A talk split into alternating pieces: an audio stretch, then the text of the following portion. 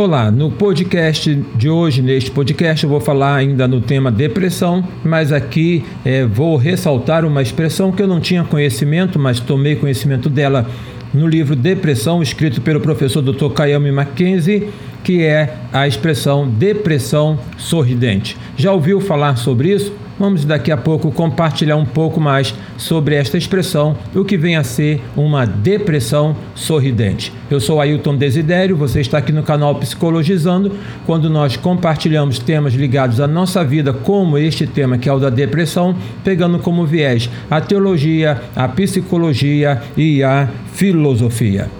A depressão sorridente ela é uma nomenclatura do Dr. É, Kayami Mackenzie, como eu já disse, que aparece no livro que ele escreveu falando sobre depressão, onde, onde ele aqui ressalta que nem sempre os sintomas da depressão trazem a marca de uma tristeza. Tristeza é um dos sintomas, digamos, principais da depressão. Ele ressalta que por vezes a depressão aparece mascarada por dores no corpo, dor de cabeça ou cansaço. São as máscaras da depressão. Por que que isso acontece?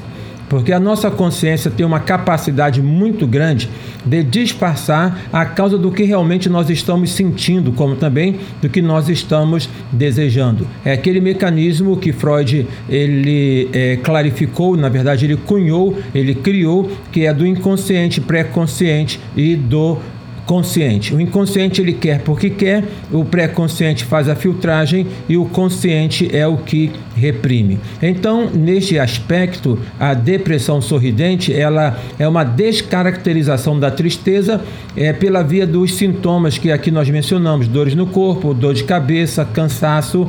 Por quê? Porque a tristeza, ela não é aceita, porque a tristeza, ela coloca a pessoa numa posição de ser ajuizada, de ser julgada. Então, para não se tornar refém do juízo das pessoas, inconscientemente cria-se uma nova roupagem para a depressão, aqui é colocada como depressão sorridente. Tem uma, uma doença que já é, é caracterizada dentro da medicina e também da psicologia, chamada fibromialgia. FM, não é? FM não é frequência modulada de rádio, mas na medicina tem a ver com fibromialgia. Os sintomas da fibromialgia são dor no corpo é, por inteiro, principalmente na musculatura, sintomas de fadiga, cansaço, um sono não reparador, a pessoa acorda, mas ela acorda cansada, e outros sintomas, como assim uma alteração da memória, ansiedade, depressão, alterações intestinais. A fibromialgia, ela é, portanto, uma doença difícil de ser diagnosticada, e ela e pode ser diagnosticada como sendo uma fibromialgia, enquanto ela está como máscara de uma depressão é por vezes mais aceito socialmente falando, repito, é ter uma doença que está no corpo com um nome como este, fibromialgia, do que a depressão, porque é, dá a entender que se uma pessoa está deprimida, ela na verdade ela está deprimida porque ela quer estar deprimida. Então, quando é uma doença no corpo, caracterizada no corpo, ela se isenta desta responsabilidade, como se isso fosse realmente possível. Na verdade, é um mecanismo inconsciente que tem a ver com o meio que a pessoa está, com o meio em que ela convive. Então, é, é aquilo que a pessoa faz como diz o ditado, das tripa coração para mostrar alguma coisa que ela não está sentindo. Isso não é bom. Viver refém do meio não é bom, de maneira alguma. Há de se ter a liberdade para poder falar: está doendo, estou doendo, estou triste, estou chateado, estou com dor. É, há de ter a liberdade para poder buscar ajuda quando é necessário esta ajuda. A depressão ela não pode ser diagnosticada por um exame de imagem. Ela pode ser percebida, instalada, depois que está instalada, por alterações até fisiológicas. Mas não há um exame de imagem que possa fotografar a tristeza, que possa fotografar a alma, há exames é, avançados de imagem que podem demonstrar e que demonstram as áreas do cérebro que são alteradas pelas emoções a partir das reações eletroquímicas. Então, as imagens ali colocadas pelas cores quentes e frias, elas vão dar é, uma, uma compreensão das alterações é, cerebrais, das sinapses, das alterações cerebrais. Mas não há como fotografar a alma. A alma é da dimensão da, do nosso interior em que nós tão somente podemos acessar pela fala. Ela precisa ser revelada, ela não pode ser fotografada. Eu fiz um curso de psicossomática na Santa Casa de Misericórdia e este curso era caracterizado por uma banca multidisciplinar onde ali médicos, é, é, neurologistas, psicólogos, psiquiatras, com uma vertente é, da psicanálise nas suas mais variadas é, vertentes também, é, compartilhavam de problemas, de doenças dos pacientes por um viés psicossomático. Eu me lembro que um caso que foi apresentado ali naquela, naquela banca, uma certa ocasião do curso, de uma senhora que estava com uma úlcera em estado muito avançado. A equipe de psicossomática chegou até esta senhora para poder conversar com ela e na história de vida dela o que veio à tona: sofrimento, abusos que sofreu na infância, é, é, traição, decepção.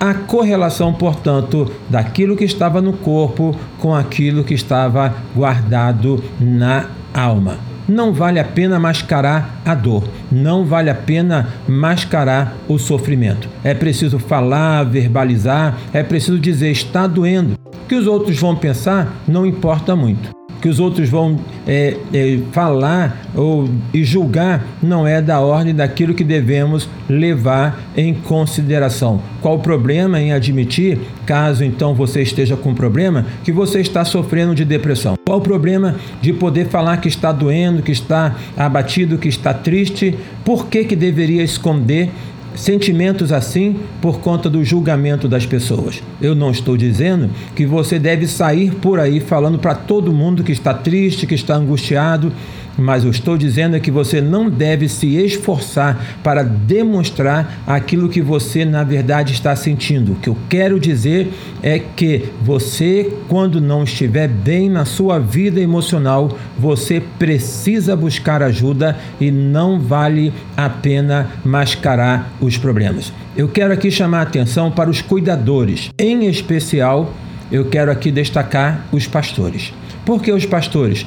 Porque pastor, enquanto líder religioso, ele está muito exposto ao julgamento das pessoas, está muito exposto ao julgamento dos fiéis, porque tem aquela é, dimensão do que o pastor, imagina, ele não pode ficar triste, o pastor não pode se sentir angustiado, não pode ter medo. Dentro desta subjetividade que é construída em torno da imagem do pastor, ele se silencia num silêncio que é, por vezes, um silêncio mortal.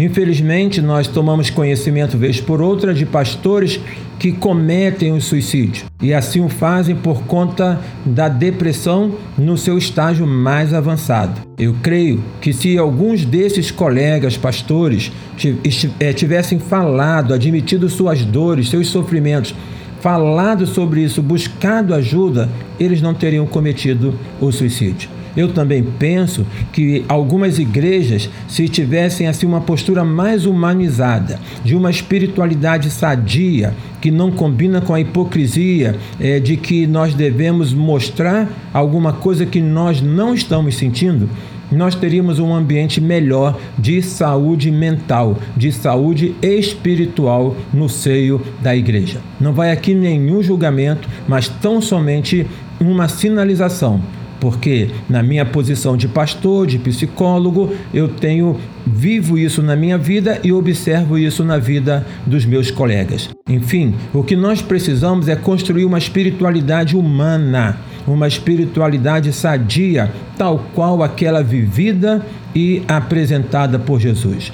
Uma espiritualidade que favoreça a expressão da dor, a expressão do que está na alma, ao invés de poder reprimir. O próprio Senhor Jesus Cristo, ele expressava as suas emoções, o que estava na alma. Ele diz: A minha alma está angustiada até a morte. Então não há por que ter uma postura de negar o que está sentindo por conta daquilo que os outros estão ou poderão pensar. Até porque é possível esconder por algum tempo, mas não é possível esconder por todo o tempo. O movimento que se faz para poder abafar o que está sentindo é tão forte que ele vai deteriorando a pessoa por dentro, abrindo lacunas para que outras enfermidades possam se alojar, elas possam se instalar e ali numa situação ainda mais grave. O que eu então, neste podcast, falando sobre é, depressão, na expressão de uma depressão sorridente, é dizer o seguinte: que não há sorriso algum na depressão. A depressão é marcada pela dor, é marcada pela angústia, é marcada pela tristeza. A depressão não pode ser fotografada, a alma não pode ser fotografada, mas o que está na alma pode ser revelado a partir da fala, da fala daquele que diz que está doendo, que está sofrendo, da fala daquele que é, deixa a posição de disfarçar, de mascarar a dor para poder admitir, para elaborar e crescer com esta dor. Espero que você tenha gostado de mais esse podcast sobre a depressão e se você gostou, compartilhe nos seus contatos e nos siga aqui no Spotify. Até o próximo encontro, até o próximo Psicologizando.